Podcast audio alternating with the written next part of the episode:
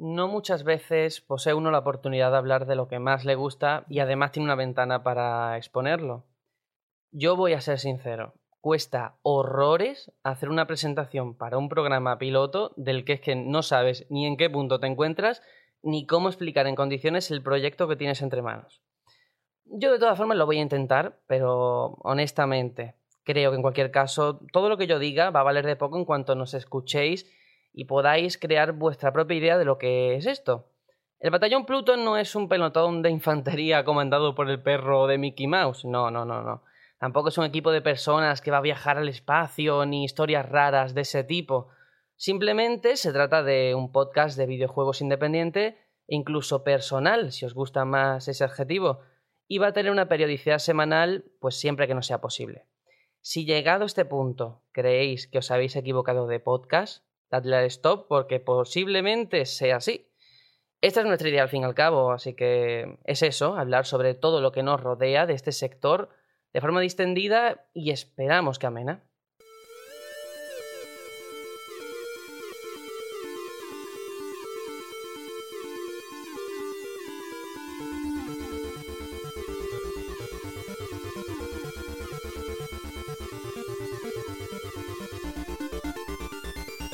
Batallón Pluto. Y después de esta introducción, vamos a venirnos arriba a tope, porque hoy es un día de presentaciones y de conocer un poquito a los que vamos a llevar esta aventura. A ver, a ver, vamos a empezar con, con Serenion, el canario más ácido y mordaz que uno puede echarse a la cara. ¿Qué tal? Joder, qué alegría volver a grabar, tío.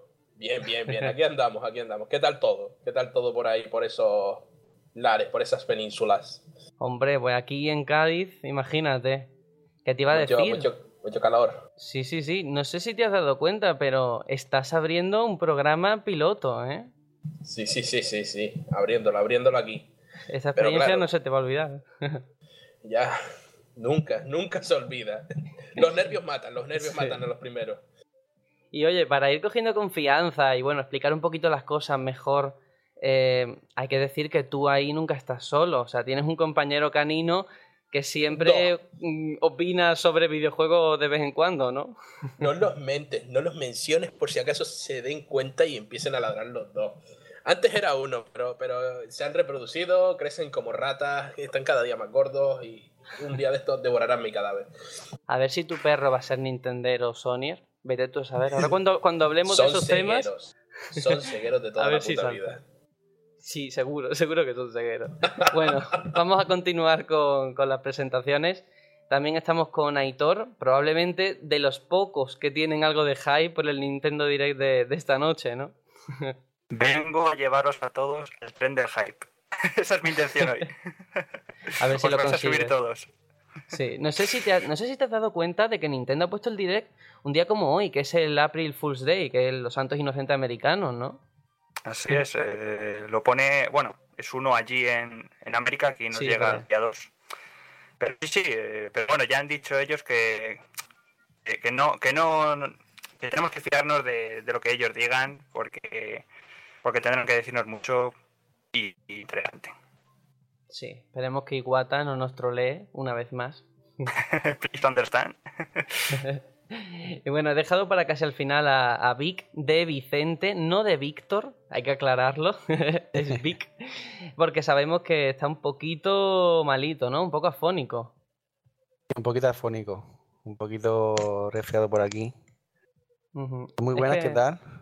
eh, pues muy bien, me pasa que es que es eso, te ha pillado un momento de, de entretiempo, Sí. ¿no? Pues me ha pillado ahí que entre los cambios de temperatura que hay por aquí por Murcia, la Semana Santa, las saetas, los, los sustos que nos dan últimamente con las noticias Nintendo y, y de esto que estamos viviendo ahora con Kojima y demás, me está dejando sí, un sí. poquito sin voz. Sí. Bueno, pues por último, yo soy Sergio, con el caluroso ambiente que hace ahora mismo aquí en tierras, en tierras gaditanas. Voy a intentar moderar en la medida de lo posible lo que salga de, de estas conversaciones y que no se nos vaya mucho de las manos. Así que nada, os vamos a contar brevemente de lo que vamos a hablar.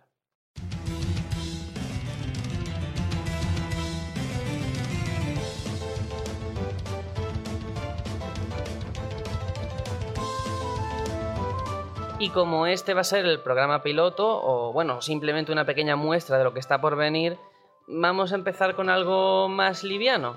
Eh, empezamos abril y seguramente pues estemos jugando a muchas cosas o quizás nos hemos puesto con algún juego que, bueno, porque se nos había resistido antes por falta de tiempo. Así que vamos a hablar de esto, también de los retrasos que llevamos ya este 2015 en cuanto a juegos y por supuesto vamos a hacer una pequeña porra sobre lo que puede presentarse en el Nintendo Direct que se nos avecina esta noche. Así que vámonos.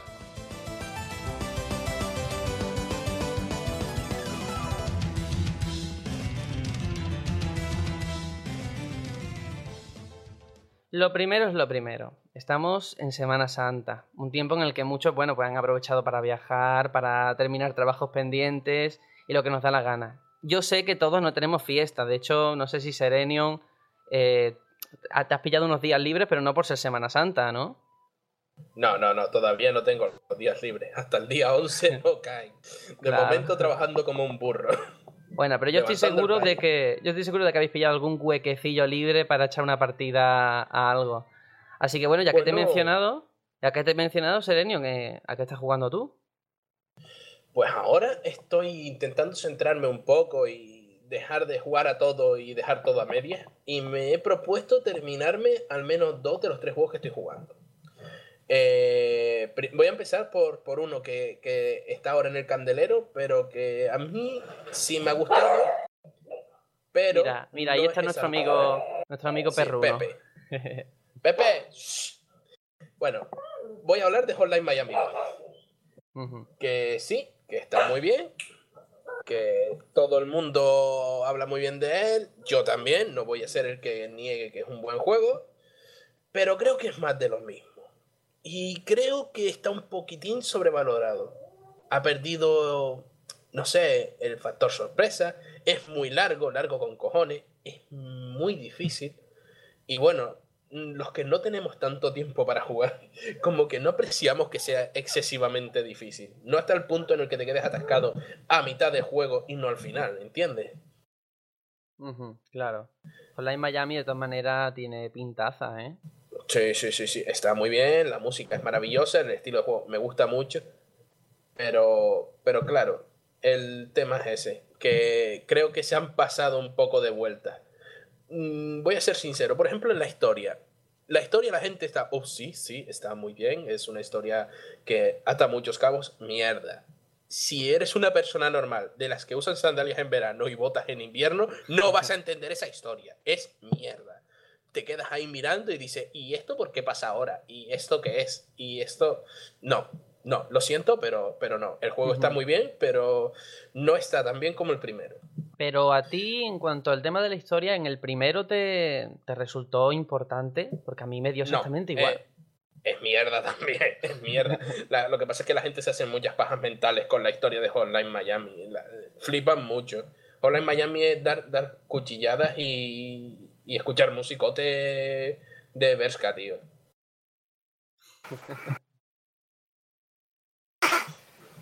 Pues sí, eh, no sé si en cuanto a Hotline Miami 2 sí que hay novedades quizás, por lo que se ha visto en los trailers, ¿no? Que puedes llevar dos armas. Eh, en algún aspecto hay, hay algunos cambios pequeños en jugabilidad, pero no son muchos. Por ejemplo, en el primero, cada misión tú podías elegir la máscara que tú quisieras. En este tienes un personaje predefinido ya para cada misión. Lo bueno, que ahora al ah. parecer van a sacar un, editor de misiones. Entonces vas a poder usar el personaje que quieras en ese, en ese editor o lo que sea. Entonces ahí sí va a haber más chillaza. Pero de momento, cada, cada misión tiene su personaje y no a todos les puedes cambiar la máscara. La verdad, en ese sentido, me gustaba más el primero. Pero otra, otra cosita, porque yo nada más que me he jugado el primer, bueno, los dos primeros o tres primeros capítulos o niveles, y a mí me parece más difícil que el primero. No sé si es, si tío. Es, sí, ¿verdad? un infierno. Eh, hasta el punto que, que lo, tengo paradito. Por eso he dicho que voy a completar dos de los tres que juego, porque eh, eh, tiré un poco la toalla con el Hotline Miami. Es que no, no es picante a mí no me está picando, a mí me está aburriendo de tanto morir y no poder pasar ciertas misiones. Yo sé que soy un pequeño paquete, pero, jolines, eh, hazlo de manera que incluso los paquetes podamos divertirnos. Entonces, ¿no te has divertido tanto o no te estás divirtiendo tanto ¿Como con el Como primero? con el primero, no, ni de lejos, ni de lejos. El primero me gustó muchísimo más. Vaya, pues. También es el defecto sorpresa, seguramente, ¿sabes? Que Ahí también influye. El primero fue maravilloso. También es cierto que eh, depende de lo que le pidamos a la, a la desarrolladora. Si hubiera sido más accesible, gran parte de los fans de la primera parte se hubieran quejado, ¿no? Hombre, claro, eh, eh, este juego está hecho para gente como Vi que, que, que se come el Dark Souls con Nutella, ¿sabes? No está hecho para mí que juego los Skylanders, ¿sabes? Que no, entiendo que no soy realmente el público directo objetivo, pero aún así me da un poco de, de pena que no pueda terminármelo con un poco de un poco de dificultad, pero al fin y al cabo terminarlo, ¿entiendes? Claro. Bueno, ¿y a qué más has estado jugando? Sí. A ver. Bueno, A mm, voy a hablar de uno que es un poco más ligerito, pero que a mí me está gustando mucho, que es el Inazuma Eleven, pero no el que va a salir este mes, Uh. sino el que salió el año pasado, que aquí somos pobres y hay que tirar de lo del año anterior. ¿Cuál es el La del año verdad. pasado? Eh, el Eleven Go Luz, o Sombra, me, me imagino que también habrá, porque esto es como el Pokémon.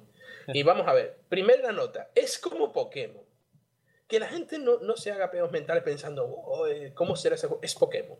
Es un Pokémon al fin y al cabo, con un sistema de combate un poco más desarrollado y diferente, pero sigues coleccionando jugadores, tienes una historia ahí para niños, que está mejor que la de Pokémon, sinceramente, pero sigue siendo una historia para niños, y es divertido. Creo que este juego es de la gente del, del profesor Lighton, ¿verdad? Sí, level 5. Level 5, Sí. sí. Sí, se nota. Se nota porque el juego está doblado al español, tiene una buena traducción, los personajes tienen un estilo artístico muy bonito. el juego está bien. Y a mí me divierte mucho. Y los partidos pican porque no son tan sencillos. Que es lo que digo, que ahora viene Vic y me dice que se juega en modo, extremo, chipeado, cualquier cosa con un jugador, ¿sabes? Pero yo por lo menos a veces me, pica, me pica la verdad. El juego está bastante, bastante divertido. Y tiene horas, creo que le he echado ya 16 horas y no llevo la mitad del juego. Otra cosa que yo quiero saber es que, por ejemplo, bueno, en el Inazuma Eleven tienen ya bastantes entregas, teniendo en cuenta que se inició en DS. ¿Te ha costado a- a- adaptarte a, a esta, teniendo en cuenta que supongo que no has jugado a los anteriores? Yo sí jugué al segundo. Ahí sí me perdía un poco. Pero este eh, el- es el cuarto de la saga y es el primero de la segunda generación, se podría Ah. decir. Entonces, es como que empiezan con una historia diferente. Salen personajes de los juegos anteriores, hay muchos guiños y demás para que lleva toda la saga. Pero para mí está bien. Yo reconozco algunos personajes, a otros ni, ni de lejos, pero sigue estando chulo y es divertido, la verdad. Eh, y la historia no está mal. No es. Voy a plantear haciéndolo un homólogo con, con dibujos animados. No es la historia de Peppa Pig, es la historia de Toy Story. Vaya, Eh, vaya. siendo, siendo Pokémon Peppa Pig, ahí lo dejo. Y eh, venga, un nuevo Pokémon para la séptima generación. Y, y siendo Toy Story este. La historia. Pero yo, yo me he eh, dado yo la cuenta. tolero. Yo me he dado cuenta que tú lo comparas mucho con Pokémon, pero yo lo que he visto tal de llevar un equipo, subirlo de nivel, es más como un RPG, ¿no? Bueno, Eh, si entendemos Pokémon- Pokémon como RPG, claro. Pokémon es un RPG. Pero vamos a ver, eh, cada jugador tiene cuatro habilidades. Puedes añadirle dos extras, pero tiene cuatro habilidades naturales. ¿A qué te suena ya? cada uno tiene su naturaleza y, y su elemento. Los hay de tierra, de fuego, de... ¿A qué te suena? Hola. ¿Eres dragonite? ¿Juegas de delantero? Y a nivel No, de, eh. de- de efecto 3D, ¿cómo está? Yo ni lo enciendo, la verdad. Uh. Es lo que menos utilizo de, de- de la 3DS, el 3D. Yo, de todos modos, lo bueno es que como tengo la XL, la 3DS, la Nuio 3DS XL, eh, la pantalla es grande. Y sí que ayuda bastante porque tengo que decir que el juego se utiliza con el puntero táctil. Y sé que a mucha gente eso le echa mucho para atrás. Pero con esta, con esta consola, como es tan grande la pantalla, pues la puedes apoyar en una mesa o algo y jugar directamente. Y está muy, muy bien y es muy, muy cómodo. Bueno, ¿y qué, qué otro juego nos ibas a comentar hoy? Este es el maravilloso. Estoy jugando a una cosa que es muy novedosa, pero que yo tengo desde hace mucho tiempo, que es el Pillars of Eternity. La verdad, llevo como 3-4 horas nada más. Pero, pero ya el juego es que, es que grande. Se nota que el que está detrás es Obsidian, porque eh, yo he empezado en este año eh, dos juegos del mismo estilo que ha sido el Wasteland 2 y el Divinity Original Sin. No he seguido con ninguno, sinceramente, pues el tiempo que tenemos es el que es y no podemos dedicarnos a cosas tan densas si no te pillan de primera. Este me pilló tan de primera que he dejado de jugar a todo lo demás. Y estoy dándole muchísimo.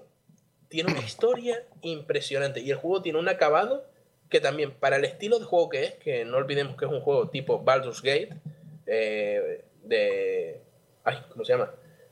La cámara, la cámara esta que es desde arriba y demás. Sí, y... cenital, ¿no? Cenital. Cenital, exacto.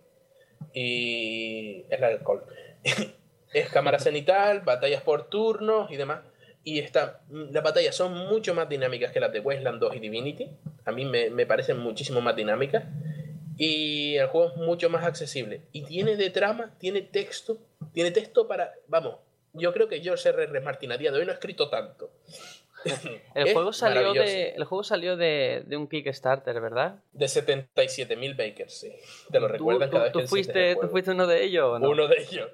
El- si no fui el primero, fui uno de los 10.000 primeros, tranquilamente. Es que, es que yo, eh, posiblemente de mis juegos favoritos han sido los Baldur Gate. Y este, digamos que es Entonces- su- un sucesor espiritual, ¿no? En cierta forma. Totalmente, totalmente. Viene a ser con. al- bueno, eh, BioWare y Obsidian vienen del mismo sitio. Pues este viene a ser el, el Dragon Age de Obsidian, se podría decir. Con un estilo de juego diferente, con demás, Sí, pero sí. ellos han creado un, un universo eh, que emula en gran parte a Dungeons and Dragons, pero que no es Dungeons and Dragons. Igual que Dragon Age emula Dungeons and Dragons sin serlo. Y la verdad es que está muy bien. Es decir, lo dicho, el sistema de combate es cómodo, la música está bastante bien, está traducido al español que no doblado. Tampoco hace mucha falta, yo sinceramente juego sin voces. No sé si vi que también lo está jugando, juega con voces. Y el juego es desafiante, pero no injusto.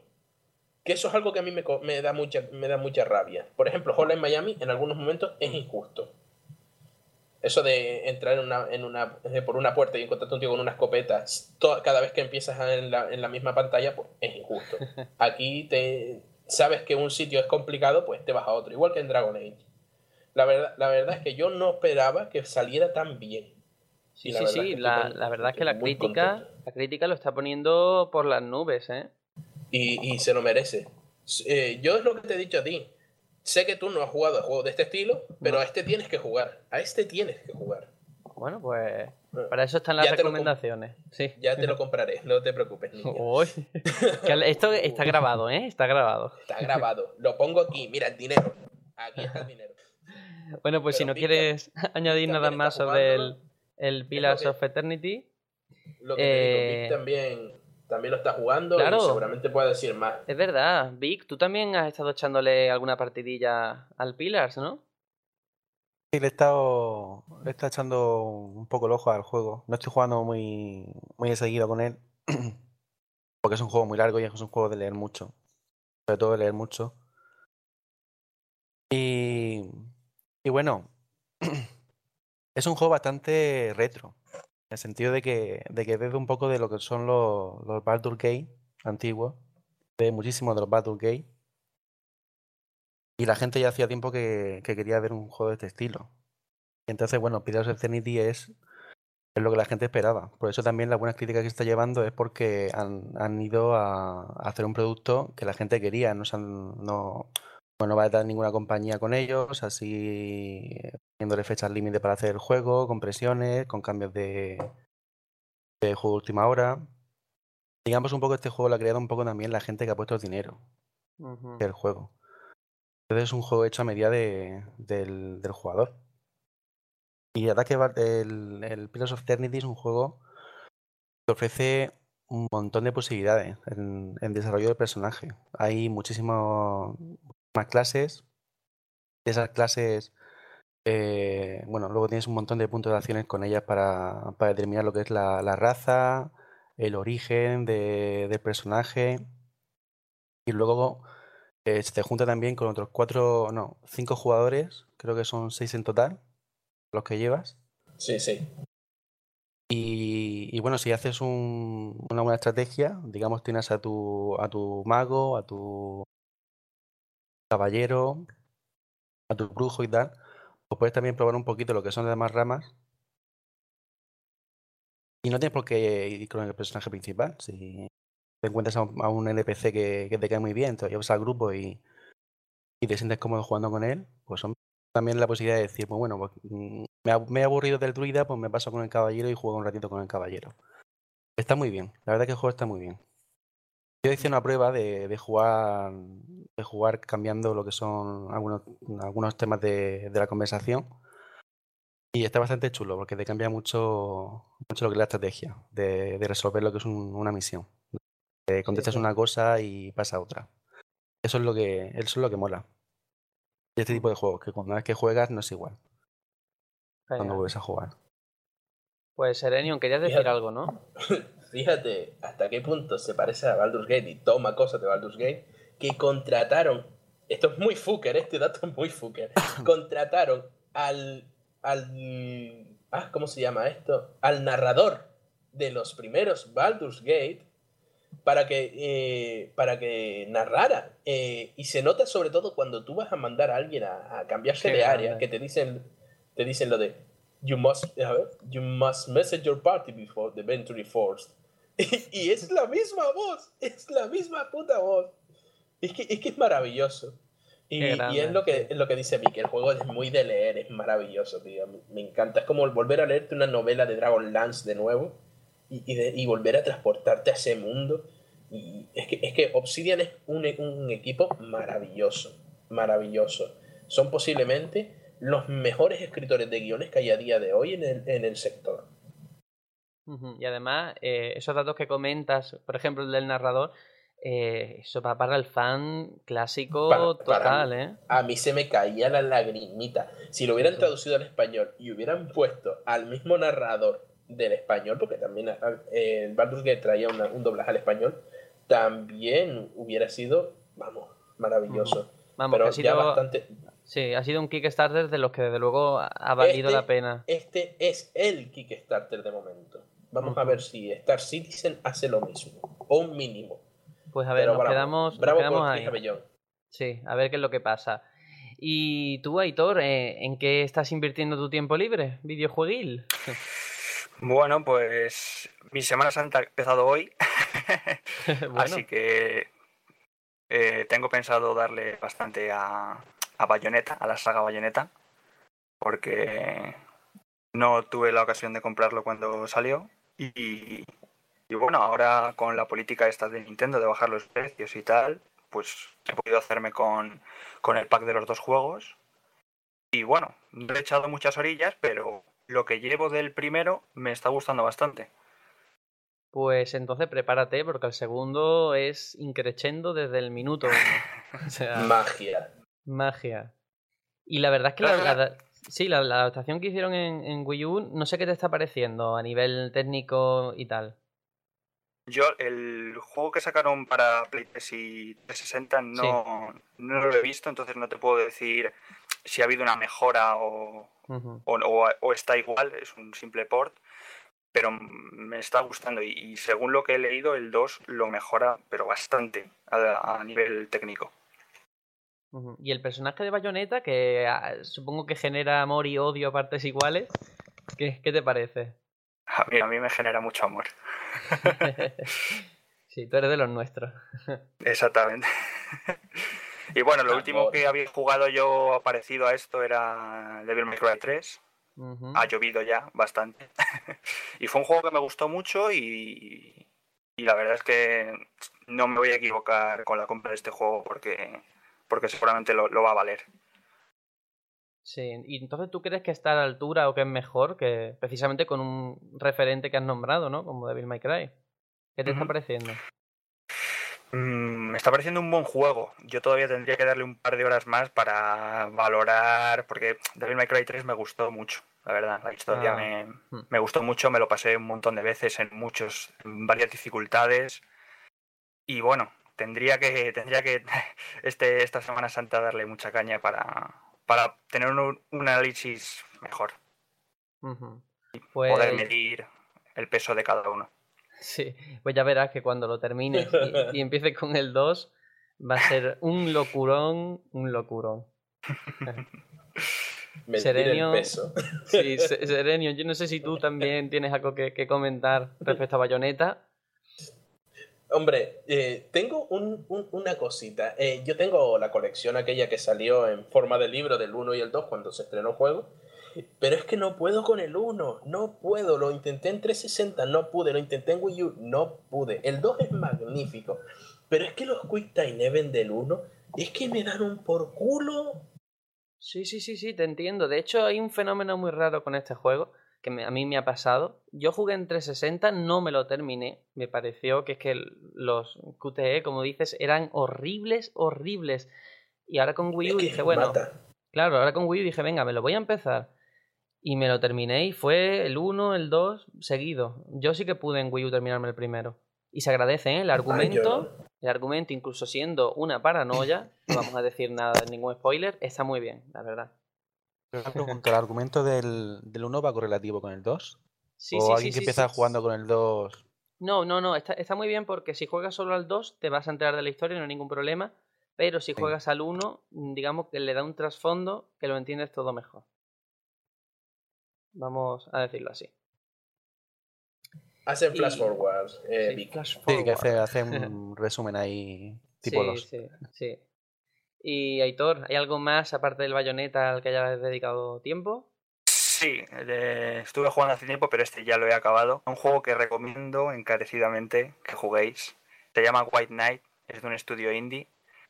Está muy bien. Si os gustan los juegos de, de pasarlo un poquito mal, de tensión, os lo recomiendo porque vais a pasar unas cuantas horas muy, muy, muy divertidas. Ujú. ¿Pa- ¿Para qué consola ha salido? Es para PC. Es un juego que tenéis en Steam y eh, tiene una, un apartado técnico muy bueno. Es, está hecho en blanco y negro. La luz tiene un protagonismo brutal. Y la verdad es que se, se pasa, se pasa, hay momentos que se pasa bastante mal, ¿eh? Yo lo, yo lo he pasado. Al principio cuando empiezas a jugar dices, "Bah, es un juego en blanco y negro. Pues tampoco. Pero no, no, no. La verdad es que te, te atrae, la historia está bastante bien y pasa sus sus momentillos de, de sudor, de sudor frío. ¿Y, y de precio cómo está? Porque eso siempre es un tema interesante. ¿Cuánto, ¿A cuánto está? Mm, Pues te lo tengo que mirar porque hace, hace tiempo que, que lo compré, pero yo creo que lo, lo vale. O sea, en, cali- en duración-precio, Sí. yo creo, yo creo que sale bastante bien. Ujú. Pues entonces, genial, genial. Pues eh, no sé si alguien quiere añadir algo sobre este Sí. White Knight. sí. Eh, Velasco, una preguntita, cariño. ¿Me va a dar mucho miedo el juego? Eh, bueno, a ver, eh, no es un juego para que estés escondido detrás de, de Soy, nada. soy, de, soy del nivel de que en Final Fantasy VII hay una escena que me da miedo. Y no es un juego de miedo ni de lejos. Eh, mm, es que, mira, a mí me pasa un efecto extraño con los juegos de miedo. Eh, los compro porque me gusta comprarlos, me gusta encenderlos y a los 5 minutos me gusta desinstalarlos y no volverlos a usar nunca.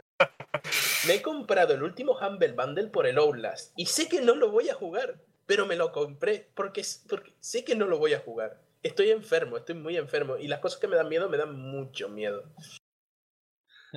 No tiene mucho screamer. No tiene, la verdad es que no tiene mucho screamer. Tiene más sensación de que va a pasar algo, pero luego eh, no, no pasa o no te esperas que pase en ese momento. Yo tengo una anécdota muy escatológica acerca de Silent Hill y mi infancia, así que créeme, me da mucho, mucho miedo. Bueno, eh, vamos a pasar, porque Aitor, yo creo que ya estos son todos los juegos que has jugado, ¿no? ¿O se me escapa alguno más? Eh, bueno, eh, sí, sí. Eh, tenía pensado también Sí. rejugar, rejugar de nuevo un juego que se llama mm, Ocean Horn, que salió en 2013 en, en iOS. Era exclusivo de, de, de iOS. Y hace poco que ha salido en Steam una remasterización. Y me gustaría volver a rejugarlo. Seguramente me lo, me lo pille y, y lo vuelva a jugar porque me gustó bastante. Es, es un juego tipo Zelda. Se ve mucho de, de Wind Waker y Phantom Hourglass. Y me gustó jugarlo. Me gustó jugarlo en, en el iPad. Y ahora que lo han sacado en Steam con soporte para mando y calidad HD, seguramente caiga. Vale. Eh, bueno, Vic, ¿tú a qué has estado invirtiendo tu tiempo? Pues ahora mismo estoy bastante viciadísimo a Monster Hunter 4 Lo suponía. de 3DS. sí. Y, y estoy dando una vuelta también ahora a Dark Souls, ya que no puedo jugar a, a Bloodborne. Mi gana. Le estoy dando una vuelta a Dark Souls porque no, no aproveché lo que es la actualización que hicieron este mes de febrero, creo que fue. Creo que hicieron un, hicieron un parche que metieron algunas horas y metieron un nuevo boss. Y creo que también sale pasado mañana lo que es la, la edición de. Bueno, lo que es el, el juego GOTI. Se llama el GOTI, con todos los DLCs y con todo. Entonces, bueno, estoy dando un repaso al juego a ver qué tal. Porque hace mucho que no lo juego. Y, y estoy entre esos dos, Monster Hunter y Dark Souls. Monster Hunter, pues bueno. La saga Hunter es una saga que me encanta desde que lo jugué en PSP. Ya lo toqué en PlayStation 2, pero en PlayStation 2 fue una cosa de, de- Lo puse, jugué un poco, vi que la cámara no me cuadraba y lo quité. No hice nada, no hice más. Vale, Y en pues... PSP fue normal. cuando me piqué. en PSP Sí. fue ya cuando me piqué. Que la cámara sigue siendo horrible en PSP, porque aparte del mando, Sí. Una portátil eh, no se puede hacer mucho. Eh, Vic, estamos teniendo unos pequeños problemillas porque al principio de la frase se te cortan, así que mientras lo intentas arreglar, yo sé que. Serenion tú también le has dado muchas horas a Monster Hunter 4. Eh, Eh, sí, no tantas como él, ni Hombre, de lejos. claro, normal. él le ha dado al infinito y más allá. Yo creo que no, no le he dado sino 40 horas o así. Uno dice, ¡guau! 40 horas. Pero. ¿Cuántas solo? un- 40, sí, tío. 120 Pero- llevo ya. Estás enfermo, hermano. Estás enfermo. El juego es difícil con cojones, ¿eh? Yo pensaba que, que el juego estaba asequible cuando llegabas a clase alta y después en clase G ya sería un reto. No, no, no, no, no. no. Ya, ya los monstruos finales de la, de la clase base, yo ya muchas veces decía, vete a cagar, vete a cagar, te va a matar tu padre, porque yo no vengo. Y, y nada, ya, ya con la segunda misión de Casatron ya dije, vale, hasta aquí hemos llegado. Me voy a Pero- jugar algo más fácil. Pero oye, es una gran novedad el hecho de que ahora el multijugador online sea abierto. Porque, Sí, sí, tío. madre Sí. mía, ayuda Yo muchísimo. recuerdo jugar al Monster Hunter 3 Ultimate en Wii U con un primo mío, él jugando con la 3DS y yo con la Wii U. Y, y el pobre era un paquetito. Encima jugaba mal y, y- y le iba fatal. Aquello era una puta mierda, hermano. Para jugar al- por online con la 3DS tenías que conectarte a una Wii U y después conectarte a, a internet. Viva Nintendo, tío. Viva Sí. Nintendo. Los genios, ven- genios, tío. Qué tío. Bueno, Vic, eh, vamos a ir ya terminando esta sección porque se nos está alargando mucho. No sé si quieres añadir algo más eh, en cuanto a todo esto. Bueno, no sé si. Referente a Dark sí. Souls, Sí, sí, dinos. eh, la última información que tengo de Dark Souls 2 es que van a sacar el juego en Steam con la versión de, todos los DLCs. ¿no? Y la verdad es que me parece algo insólito lo que van a hacer. O sea, el año pasado te sacan un juego, más tarde te sacan los tres DLCs, y ahora te van a sacar el mismo juego con una mejora gráfica leve, ¿verdad? Porque tampoco en PC tampoco se nota mucho. Los tres DLCs, la verdad es que esto me parece un poco cachondeo, porque Pero como no, si ¿no era gratis la actualización en PC? ¿De era gratis el? Pues eso es lo que yo tenía entendido, pero o, o me, o me estoy informando mal, pero yo lo que estoy lo que estoy viendo por ahí por la noticia es que era gratuito el parche que salió este mes de febrero. El parche 1.10.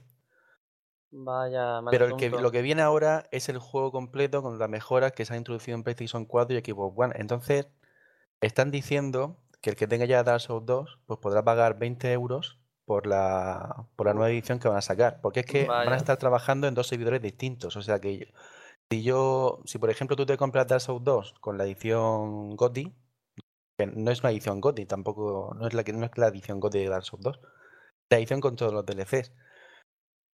Pues tú estarás jugando en un servidor y yo estaré jugando en el servidor de Dark Souls 2 de, de 2014. O sea, es una, Vaya cagada. Mm. Por lo menos lo que yo estoy entendiendo, lo que me están.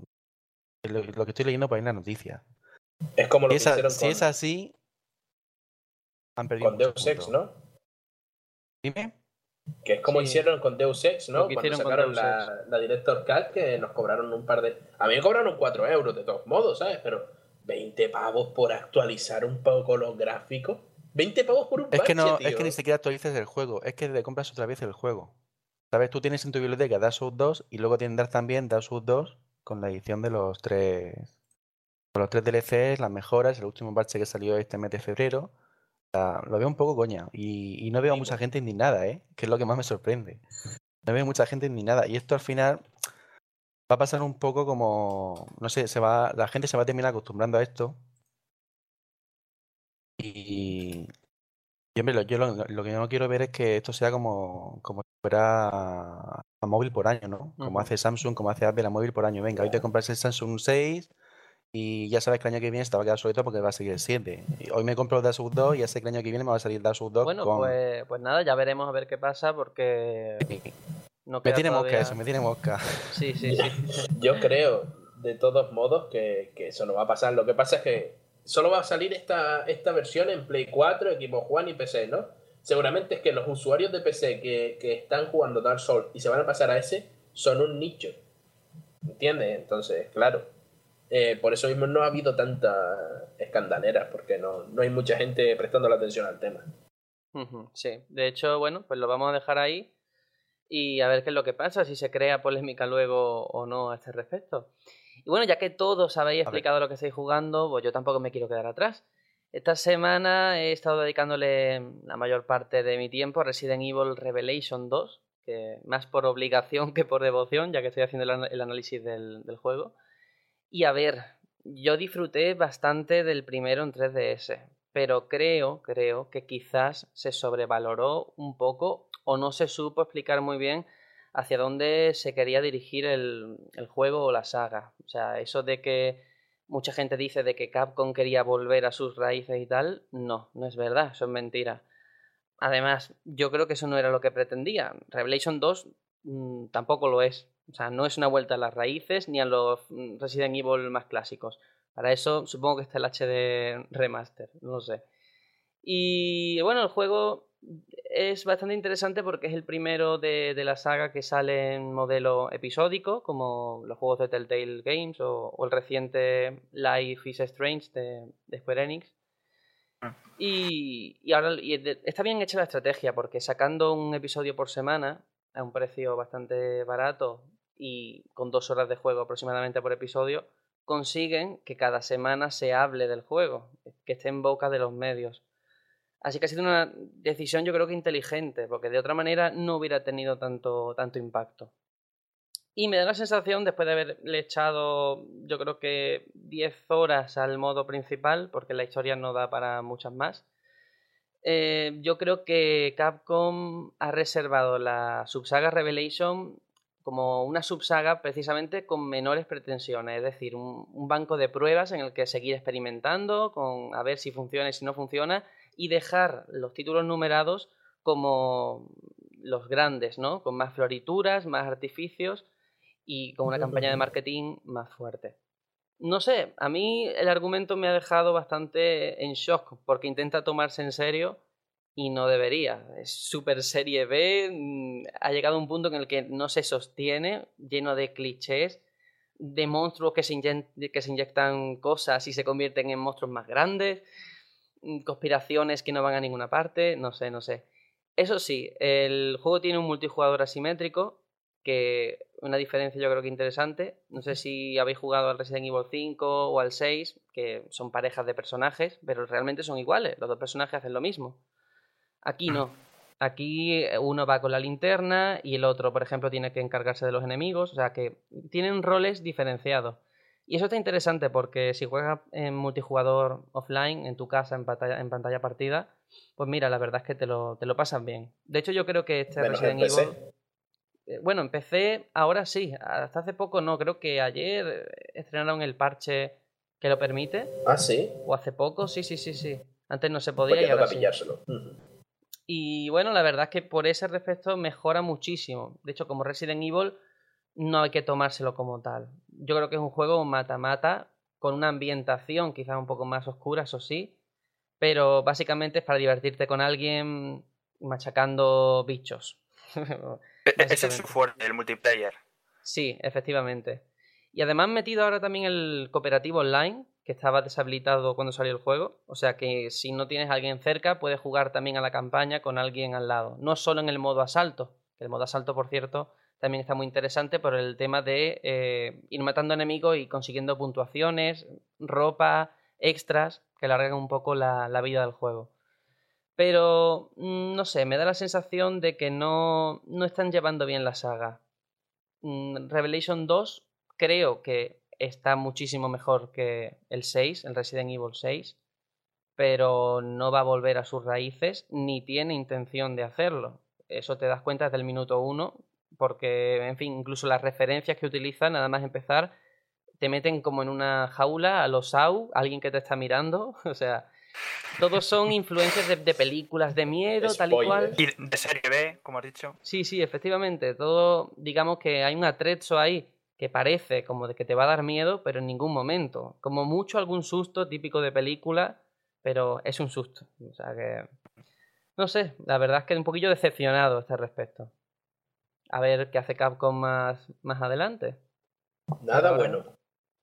Bueno, ya se están rumoreando un, hmm. un Resident Evil 7. Sí, y miedo me da lo que puedan hacer con Resident Evil 7. Ojalá, lo digo sinceramente, tire más por este Revelation 2 que por el 6. Porque sí que hay ideas buenas. De hecho, yo creo que es entretenido, cosa que el 6 no lo fue. Y debería de tirar por ahí. O sea, el tema de utilizar personajes clásicos como Barry o como Claire, mmm, eso ya no funciona. Eso de, de, ponerte la zanahoria para que piques, no. Que reniegue ya de los fans clásicos. Sí. Yo, tengo una predicción.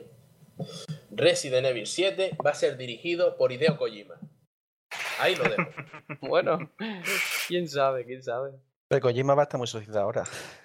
Sí, ya le han pedido trabajo por Twitter. Va a estar solicitado. Sí. y habrán, habrán vampiros corriendo por las paredes convertidos en zombies. También lo dejo ahí. Y un ninja, muchos ninjas. Sí. Bueno, pues esto ha sido Revelation 2. La verdad, yo te digo, está muy bien, eso sí, hay que aplaudirlo, el modelo de negocio, porque el juego completo te lo puedes pillar por, creo que son 25 euros o 30. Y son los cuatro económicos, sí. sí. Sí, sí, son los cuatro episodios más dos extras, modo asalto, en fin, bastante completo en cuanto a contenido. Yo, en ese sentido, muy, muy, muy bien y muy contento. Pero bueno, ya sabemos que de Resident Evil solo tiene el nombre. Y nada, vamos a cerrar esto y vamos a hablar de muchos más temas que, han generado también cierta polémica. Así que nada, vamos a ello.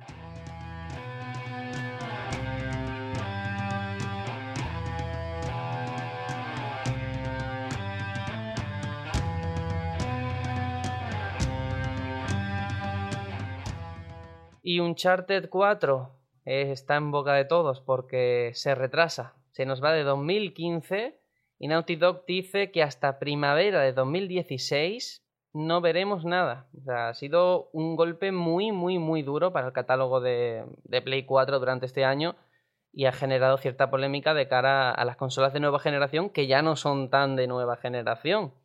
Entonces yo os pregunto, ¿teníais fe en que Uncharted 4 nos llegara durante 2015? No. Yo sí. Yo también. Yo, personalmente no.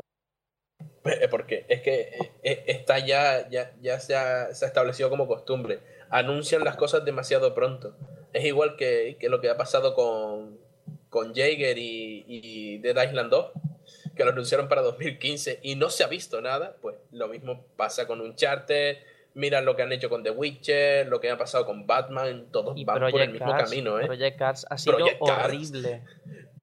ni, ni el Blade ni el Blade ha, pasado tanto, tío, que estuvo 10 años de desarrollo, ni el Blade se retrasó tantas veces, tío. Es, vergonzante. Pero también te digo, para que lo saquen como el Unity, que lo retrasen hasta el infinito, ¿eh? Hombre, ya, en ese sentido sí. Aitor, tú sí creías que, iba a salir, ¿no? Tenías la fe. Yo pensaba que sí. Sí, yo pensaba que sí porque era la gran apuesta de, Sony. y, y Vic también, tú también tenías muchas esperanzas, ¿no? según te. Hombre, yo, te pensaba que iba a salir porque no había.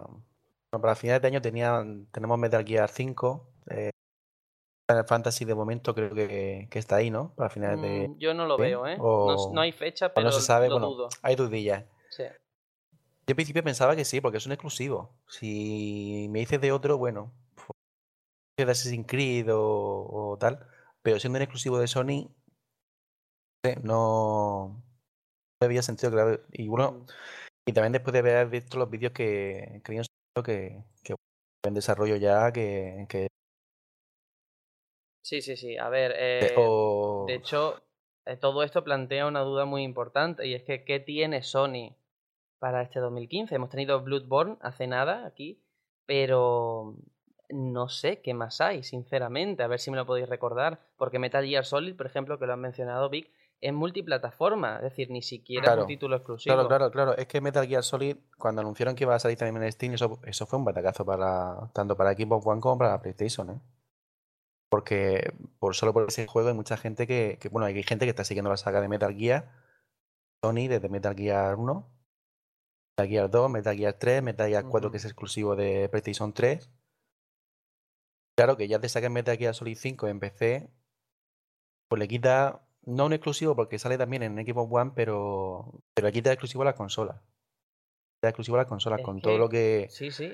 Es que claro, el, el tema es, ¿creéis, no sé, que en el E3 pueden hacer algún anuncio de peso, no un indie, sino algo, una gran producción que se pueda lanzar antes de que acabe el año? Porque Sí, yo pienso que sí. ¿Sí? ¿Crees Yo que pienso sí? que por parte de Sony, yo pienso que sí. Y por parte de Xbox deberían también. Deberían también. Yo creo que no. Ni de lejos.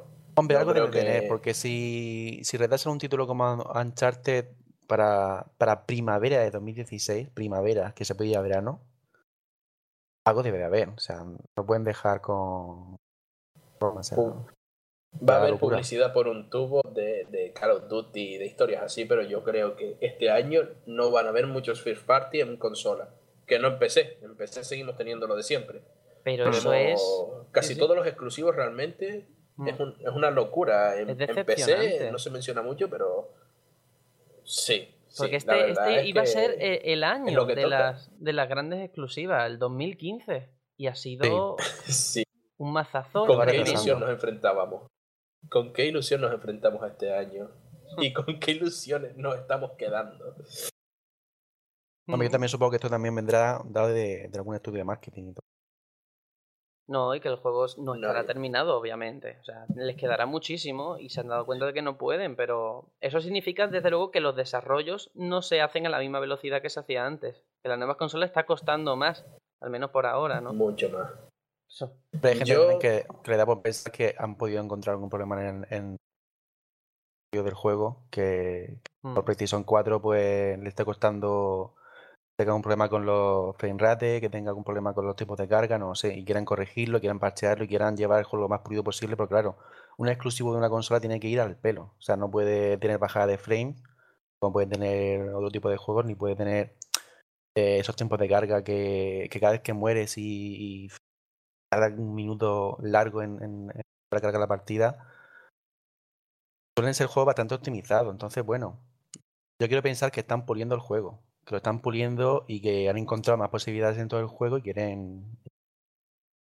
Esto lleva también más tiempo porque, bueno, el juego, que se mueve ya a 1080p y creas que no, pues eso da un tiempo renderizado y de, trabajo más- Sí, sí, no. Y a ver, el panorama de exclusivos tampoco es muy esperanzador de cara a Xbox, ¿eh? Tenemos Rise of the Tomb Raider, que supuestamente sale este año, ¿no? Y no sé, porque Quantum Break, por ejemplo, se ha retrasado también. Entonces, ¿qué, qué hay? ¿Qué hay en cuanto a Xbox? Porque tampoco hay mucho. No sé, un panorama Halo, muy... Halo se va Silencio. a 2016 también, ¿no? Es ver... Sí, creo que Silencio y lágrimas. Silencio y lágrimas. No, dicho. también está un poquito mal con Hmm. No, este parece que va a ser el año de eh, los multiplataformas. Porque tenemos Mortal Kombat Sí. 10, Batman Arkham Knight, Metal Gear. Sí, sí, sí. Pero ¿quién se compra una Yo de consola hoy todos en modos día? lo, lo que estoy viendo es eso. Y tiene que ver con lo que estás diciendo y seguramente tanto Velasco como Vic me, me den la razón. Creo que estamos llegando al límite de una burbuja que se gestó en la última, en la, en la anterior generación y que está a punto de reventar. El tema de los first party y de, y de el nivel de las consolas eh, asemejándose al PC está llegando a, un, a unos niveles que no son sostenibles por las empresas. Pues no sé, eso es un futuro muy, muy negro. Si hay un hecho, y es que llevamos al menos los dos últimos E3, a cada cual mejor. Y este me da a mí que se van a pegar un batacazo, más que nada por la falta de contenidos. Porque todos los juegos que enseñaron el año pasado no nos van a llegar la mitad este año. Mm. Y son muy, muy, muy tristes. Creo que Microsoft eh, le está viendo mm. las orejas al lobo, por ejemplo. Si te fijas, ya anunciaron lo de que van a sacar los juegos de Equipo One, o por lo menos una serie de juegos, en PC. Eso es verle las orejas al lobo de cabeza. Eh, eh, los first party no están funcionando y el PC cada vez tiene más adeptos, vamos a intentar tirar también de otro, mar, de otro, de otro mercado, porque aquí ya no está yendo como antes. Es que Solo hay que ver la proporción de... Windows debería haber sido lo que es la lo que es Steam hoy. Porque bueno, yo me acuerdo en la época de, de, los, de los juegos de tipo Battlegate o, o Broken Sword o Green Fandango. Ahí todo el mundo estaba con su Windows 95, Windows 97 y Windows pues ya tenido la oportunidad de haber hecho un, una plataforma Steam para, para su propio videojuego. Lo que pasa es que bueno, se, se, dedicó a meterse en el mundo de las consolas por, por retar un poco a Nintendo y a Sony. Y, y, ahí se quedó. No sé, ahí se quedó. Y ahora en Equipo One va un poco. Va un poco, bueno, va sobreviviendo por los exclusivos que tiene. Halo, eh, Fable. Eh, no eh, la gente que los que están esperando con Gears One. compraron, lo mejor que pudieron hacer fue comprar a Minecraft. Sí. No, Sony ha sacado hace poco el The Order. un buen movimiento. Pero, por ejemplo, The Order ha sido un fracaso de exclusiva eh, a nivel de recepción, de crítica y de, y de público. Entonces no les queda mucho. Y de duración.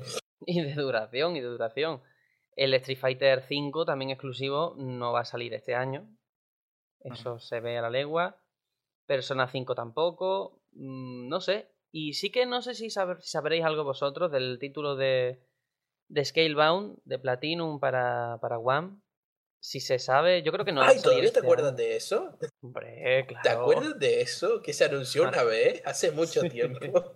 yo lo había yo pensaba que lo había soñado. pues no sé. Hay resines, resines. Por eso creo que este 3 no va a haber anuncios, sino mm, más contenido, más gameplay de lo que anunciaron el año pasado.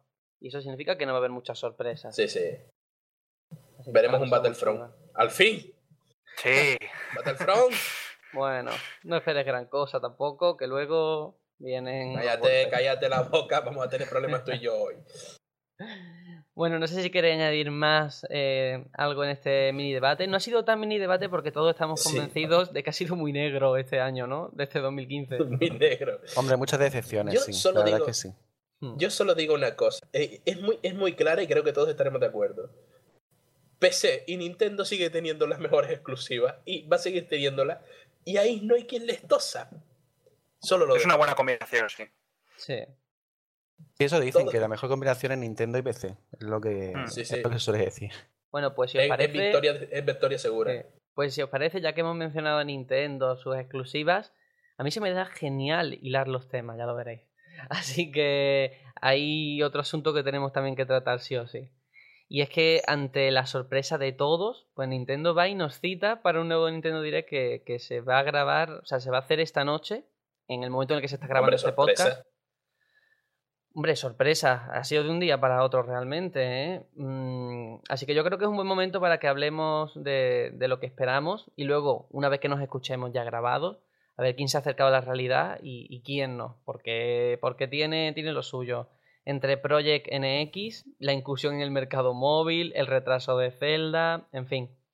¿Creéis que esta noche Nintendo va a intentar, no sé, redimirse de alguna manera, sobre todo respecto a ese mazazo del, Zelda U? Ya digo, con algún anuncio medianamente potente o algo así. ¿Qué pensáis? y lo primero que me viene a la cabeza. Sí, bueno, algo que no sea un indie en eShop. No espero un Metroid, pero no sé. Yo creo que si tienen Yo- un anuncio gordo, gordo, lo van a dejar para el E3. Ujú. Sí, Falta poquito y. yo creo que largan fecha de Xenoblade ya, tío. Aquí en Europa me refiero. Porque Hombre, sería- el juego salía hoy. El juego salía hoy en Japón, ¿no? El día 1 de abril. Salía en el 1 de abril, sí. Sí, por Sí, eso. hoy. Pues, pues por eso mismo, yo, yo Pues tiene, pues tiene que estar. YouTube inundado de vídeos entonces. Pues es razón de más para no abrir YouTube. Sí. A ver, yo me yo espero yo espero que se porten, ¿eh? Porque porque bueno, el tema de la inclusión al mundo de los móviles que lo veo estupendo, porque yo yo soy uno que dice que el futuro está ahí. Los videojuegos, de hecho, es por culpa de los teléfonos móviles por los que ha bajado tanto el, el mercado de videojuegos. Y, y el retraso de Zelda es un paso atrás también para, para Wii U, porque aparte de que se la ha masacrado a Wii U, muchísimo. Pues claro, decir que vas a presentar un nuevo prototipo, que todavía no sabe si va a ser consola, si va a ser híbrido, si va a ser tal, y decir que vas a retra- a retrasar Zelda, a mí me suena a lo que pasó en GameCube con, con Zelda Twilight Twilight Princess, creo que es. Sí, sí. Que salió en GameCube y salió en Wii. Sí, bueno, a ver, el, sobre todo eh, también respecto a lo que hemos hablado antes de exclusivas, Nintendo tiene sus grandes exclusivas, pero Wii U este año también se nos queda un poquito triste. Xenoblade, es verdad, tenemos Splatoon también a la vista. Bueno, el Kirby también. Oh, Splatoon. pero sí. Tenemos bastante. tenemos bastante, ahora que lo estoy Tenemos leyendo, es verdad. bastante. Es verdad. Sí, bastante. final de año llega Star Fox. Bueno, Star Fox. aparentemente llegará. Se a supone que sí, se supone que tiene que sí. llegar, soy hijo de Miyamoto. Es verdad, se nos ha caído Eh, el Zelda, pero bueno. Ocupará el lugar de Zelda, Ha seguramente. salido, ha salido también el Mario Party, ha salido. ¿Cuál otro salió este año, tío? Eh, Yo creo que sí va a salir el Capitán Toad. Es que Sí, este sí, año sí. en Es Wii U verdad. van a salir bastante. Y lo que anuncian en el E3, porque sabes que en el E3 suelen anunciar de aquí a Navidades también. Capitán Toad lo anunciaron en el E3 pasado. Efectivamente, es verdad, no, no, la verdad es que Nintendo no tiene multiplataforma, así que eso es un peso que tienen menos, pero a nivel de Para exclusivas eso tengo el PC. me, me equivocaba, es cierto, ahora pensándolo. Así que bueno, yo creo que lo que interesa aquí es el salseo, es la porra. Sí, Así sí, que- la porra. Vamos a ver, vamos a ver qué, qué pensáis cada uno que van a sacar con certeza o bueno, o con rumores. Aitor, ¿tú qué Yo piensas? creo- ¿Qué, qué va a haber? A ver. Bueno, pero ¿nos jugamos los dólares o no? Esto. Porque si nos jugamos los dólares, entonces no hay que soñar tan alto. Pues yo pienso que, bueno, mm, van a hablar de los móviles seguramente. De NX no creo que hablen nada, porque queda mucho. Aunque bueno, ya han sacado bastantes cosas a Iwata con las entrevistas, pero no creo que, que lo plasmen en un direct. Y bueno, yo creo que van a dar bastantes fechas, bastantes fechas de los juegos de aquí a verano. Pero tampoco me espero que anuncien nada más para otoño e invierno, ¿eh? O sea que para ti va a ser un direct de fechas. Mayormente. titular. sí. Vale. Yo creo que las sorpresas gordas se las reservan para el E E3. Sí, sí, seguro. Eh, Serenio. ¿cuál, ¿cuál es tu pronóstico? Yo- Yo, yo principalmente creo que en este, en este Nintendo Direct van a anunciar dos cosas que voy a acertar y todos ustedes van a tener que comprarme un juego de Steam, por cierto. Ahí lo dejo caer. Ahí De tengo la lista ¿no? deseada. Cuando Eh, creo, verano. que van, creo que van a anunciar dos seguro. La fecha del Xenoblade, que yo creo que ya cae. Sí. Y creo que anunciarán, o por lo menos mostrarán en vídeo, porque está a punto de salir ya el, el Codename Steam. Seguramente anuncien en, eh, saquen un tráiler o algo del nuevo Fire Emblem, que recuerden que está anunciado para 3DS. Cierto, cierto, es verdad. Mm, Yo lo dudo, pero bueno, es tu pronóstico. Así que un titular que con el que hables del Sí. direct. A ver. Sí. Eh, en el direct anunciarán que, que en el L3 estará Monster Hunter 4 en Wii U. Ahí lo dejo. en fin. Esto también te digo que queda grabado, ¿eh? Te lo voy a poner ese corte de por vida, como no sea. O sea, prepárate. Seguiré diciéndolo, así salga, así salga la Wii U Dem, seguiré diciéndolo hasta el infinito del Monster Hunter 4 en Wii U, ¿eh? Monster Hunter 4 en Wii U y, y Shenmue en Sega Saturn. Ahí lo dejo. bueno, Vic, ¿tú qué, qué piensas sobre el direct? A ver. Bueno, pues yo pensando fríamente, yo pienso que será un direct de fechas también. De, de intentar mm, cuadrar las fechas de los juegos que están por salir este año, Xenoblade y demás. Más que nada para calmar un poco a la gente y. Y bueno, de sorpresas, pues yo me espero. yo sinceramente espero una remasterización algún otro juego. Anda, interesante. Eso no lo había dicho hasta ahora nadie. Yo pienso Muy- que algún Yo- remake, algún remake Max, no sé, de no digo, no voy a decir Mario 64 o, o otro Zelda o, o un Metroid o la saga Metroid, pero posiblemente, no sé, quién sabe, a lo mejor anuncian el Xenoblade Chronicles de Wii en HD. Pues puede ser. Lo que pasa que. A ver, a ver. Porque esa exclusiva en New 3DS del primer Xenoblade. Claro, claro. eh, al tener la exclusiva entre- en New 3DS, lo cargarían en New 3DS. Ah. Cargarían lo que es la exclusiva de New 3DS. No creo que lo saquen, pero bueno. O pueden que pongan en la eShop el- la versión que sacaron en Wii. Que están sacando tantos juegos en la consola virtual de Wii. Pero bueno, yo pienso más que será eso. Fechas, fechas fijas mm, y algún remake de algún juego. Y Entonces, poco nos más. quedamos, nos quedamos con eso, ¿no? Con, en tu opinión, también un direct de fechas. Sí. Vale, pues eh, voy a hacer yo también mi porra. Hay algo que no habéis comentado ninguno, supongo que porque será evidente, pero a veces las cosas evidentes también hay que decirlas. Tenemos el DLC de Mario Kart a la vuelta de la esquina. Yo estoy seguro de Sí, que bueno, hablará Ya, pero del la DLC. si sacan eso, si se ponen a hablar de DLCs en el Nintendo Direct, le prendo fuego y guata, Por tío. favor, con el plátano y todo. Hombre, eso tienen que No, seguro, seguramente sí, ¿eh? Sí. Claro, saldrá seguro. y- Claro que sí. Y luego eh. Splatoon también está a la vuelta de la esquina. Veremos más Sí. gameplay, algo de sus modos de juego, no lo sé. Eh, Xenoblade, lo, lo mismo. Claro, Xenoblade lo mismo que habéis comentado vosotros. Kirby, que aquí no ha salido, así que también alguna cosita tendremos. Y yo creo que algo Sí. sobre las Amiibo. No sé si de más amigos que puedan sacar, si No, sí. algo de Amiibo va a haber. Y, Siempre. Y eso. Y eso más Creo que en cuanto... amigos, van, a, van a ver hasta que se hasta que se extingan, vamos. Sí, es un, es un negocio. Se están forrando con los amigos, ¿eh? Yo no sé cómo lo han hecho an- antes.